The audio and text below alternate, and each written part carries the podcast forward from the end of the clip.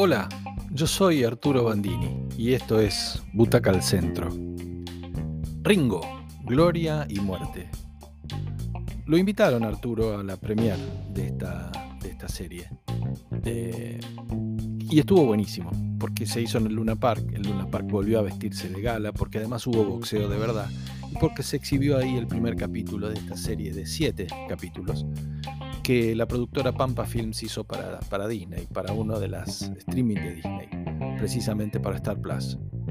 Siempre decimos que la clave del momento de una biopic, es decir, si nos va a gustar o no, va a tener mucho que ver en definir qué momentos de esa vida se van a contar, que de alguna manera nos tienen que ayudar a entender a un personaje en toda su dimensión. No podemos contar la vida entera en una película, no entraría.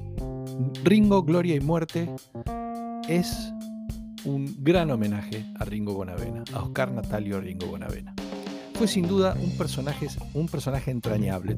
Si lo, le preguntamos a nuestros mayores, incluso nosotros los que nos acordamos de él, lo vamos a hacer con una sonrisa. Un grandote bonachón, fanfarrón, expansivo, divertido, un, Ricky Ford del deporte, de la época.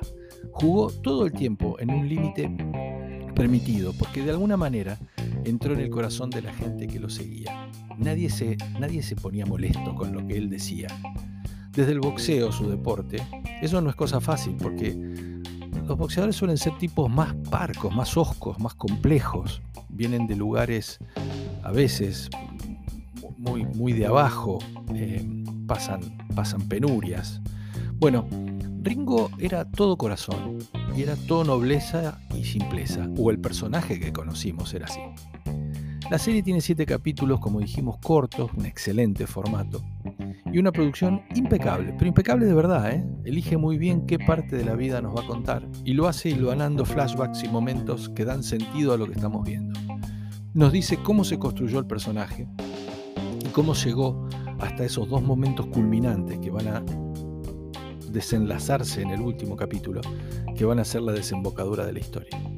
Dos hechos fundamentales de la vida de Ringo. Uno, la pelea con el enorme Muhammad Ali, la noche en que y, y, el segundo la noche en que lo asesinan en la puerta del Mustang Ranch de Reno, Nevada, en 1976. Se irán jalonando entonces con idas y vueltas, con un Ringo más joven y no tanto, con sus sueños y su familia y sus amigos, de manera de desembocar muy lógicamente en ese punto final, ese capítulo final. Lo vemos empezando de pibe, lo vemos yéndose a pelear a Estados Unidos cuando lo descalifican en la Argentina. Dice que no puede jugar al fútbol en Huracán, que era lo que le hubiera gustado porque tiene pie plano, entonces se dedica al box. Lo vemos haciéndose profesional allá, ganando sus primeros mangos, aprendiendo inglés y mezclando el entrenamiento con lavar copas en un restaurante. Una vida dura, pero de la cual él sale muy bien. Lo vemos creciendo junto a los suyos, lo vemos volver y conquistar el Luna Park, con esa fama la televisión, el teatro, el teatro de revistas, las notas, un disco, Pepe Biondi. Lo vemos aprender de Ali que el negocio estaba abajo del ring, en el marketing, en las declaraciones, en lo accesorio, que generalmente daba mejores ingresos. Le va a gustar la plata a Ringo y va a hacer todo por plata. Una vida siempre al límite, pero de alguna manera controlada. Un loco lindo, pero que sabía exactamente lo que quería hacer y con quién quería hacerlo. La productora es Pampa, dijimos, que había hecho antes La vida de Monzón, que también está buena, es imperdible, y sabe de este tema, filma bien ese mundo. Y también las coreografías arriba del ring, que, si bien no son fundamentales en esta película, deben estar bien para no restarle credibilidad a todo el relato. Se completa con un gran hallazgo, que es el actor Jerónimo Bocia, que está perfecto en la piel de Bonavena y ojalá no le pase lo que le pasó al actor que interpretó a Gatica en la película de Fabio.